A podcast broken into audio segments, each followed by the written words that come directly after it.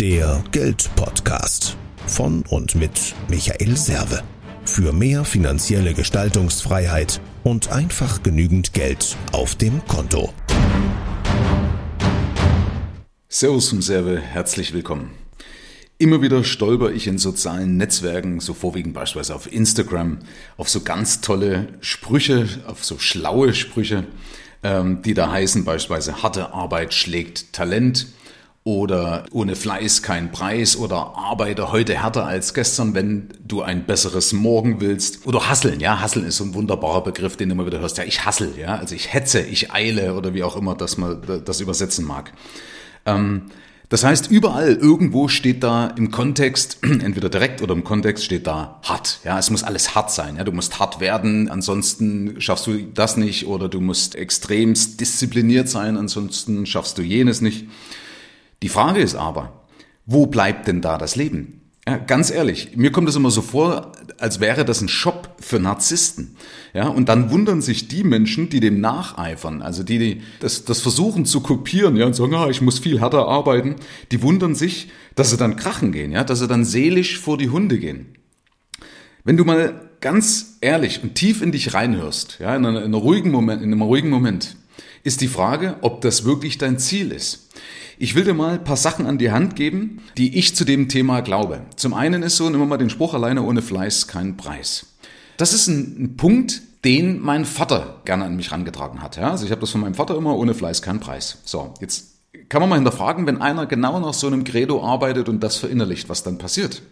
Das heißt, dir wird ja nie was in Schoß fallen, also nie irgendwas einfach zufliegen, ja, äh, aufgrund irgendeines Zufalls, ja, wobei Zufall ist ja auch immer Ursache und Wirkung, aber dir wird nie was in den Schoß fallen, wenn du nicht einen entsprechenden Fleiß vorangestellt hast, also wenn du nicht hart dafür gearbeitet hast.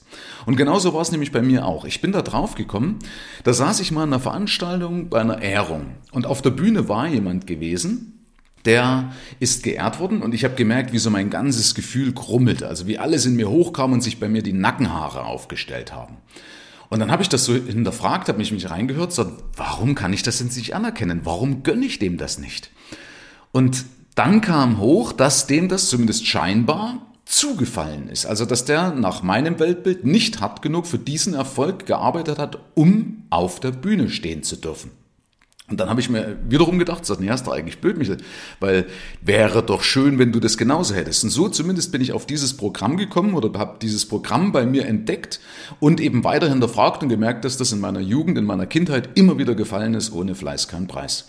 Und die Folge war in meinem Leben, dass ich immer härter arbeiten musste als andere, ja.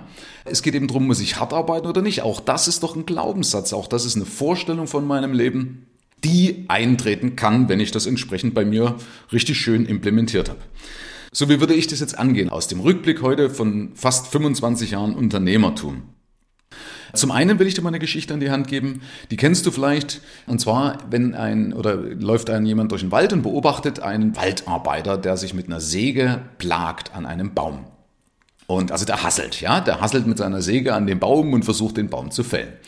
Und äh, da beobachtet den und merkt, dass da was nicht stimmt. Geht zu dem hin und sagt, du pass auf, ich habe da eine Idee für dich, ja. Du, du würdest dir Zeit sparen, viel Zeit sparen, wenn du deine Säge schärfen würdest. Dann würde das Ganze schneller gehen. Und der Waldarbeiter antwortet, sagt, keine Zeit, ich muss sägen. Das ist mal ein Punkt, also ich übersetze das Ganze, dass man clever sein soll. Also dass nicht die Arbeit belohnt wird, sondern die Cleverness. Und da ist definitiv was dran. Wenn du mal beobachtest, Leute, die auch erfolgreich sind, die, die hasseln nicht den ganzen Tag. Weil wenn du den ganzen Tag hasselst, dann bist du ja verpeilt, dann verzettelst du dich, dann kannst du auch keine vernünftigen Entscheidungen fällen. Und das ist aber wichtig. Das ist eine Erfolgseigenschaft, schnell gute Entscheidungen fällen zu können. Das übrigens auch zum Thema Multitasking. Ja? Äh, auch das ist nicht gut, wenn man Entscheidungen fällen möchte. Erfolgreiche Menschen sind in der Lage, sich auf eine Sache bewusst sehr gut zu konzentrieren. Ich möchte noch ein anderes Beispiel aus meinem Buch geben, das Fuck You Money Privileg. Da habe ich den letzten Absatz in dem Kapitel Ein König muss sein wie ein König. Und zwar habe ich da geschrieben, nicht work hard, sondern work smart lautet die Devise. Ja? Also im Endeffekt smart, gewitzt, clever, so würde ich das übersetzen. Ja? Und zwar zwei Männer werden im Wald von einem Bären überrascht und müssen fliehen. Unterdessen zieht sich der eine seine Turnschuhe über und schnürt sie zu. Verblüfft sagt der zweite, du wirst mit den Turnschuhen auch nicht schneller laufen als der Bär. Worauf der erwidert, ich muss ja nicht schneller laufen als der Bär, sondern nur schneller als du. Das heißt, du brauchst ja nur einen Tick besser sein als andere. Und das nennt man zum Beispiel selektive Disziplin. Also wenn du das siehst bei anderen Leuten, die als erfolgreich gelten, dann haben die gewisse Sachen gut gemacht, besser gemacht als andere, auch disziplinierter. So, jetzt ist die Frage, was haben die denn gemacht? Und so haben die einfach an einer Sache gearbeitet, bis die zur Gewohnheit geworden ist. Das heißt, erfolgreiche Menschen haben gewisse dienliche Gewohnheiten entwickelt. Ja, die, das machen die aber nicht die ganze Zeit, die sind auch nicht permanent konsequent, sondern die haben nur eben eine gewisse äh, selektive Disziplin an den Tag gelegt, um dann daraus eine Gewohnheit zu etablieren. Kennst du vielleicht beim Sport? Du musst dich am Anfang überwinden, aber doch nicht permanent. Wenn du jetzt zum Beispiel joggen gehst, musst du dich doch nicht permanent überwinden, sondern nur in der Anfangszeit, bis das zur Gewohnheit wird. Bei manchen sogar zur Sucht, das mag auch okay sein. Aber dann entwickelt sich eine Gewohnheit und in dem Moment, wo das eine Gewohnheit ist, dann denkst du doch nicht mehr drüber nach, dann kostet das keine Kraft, keine Disziplin.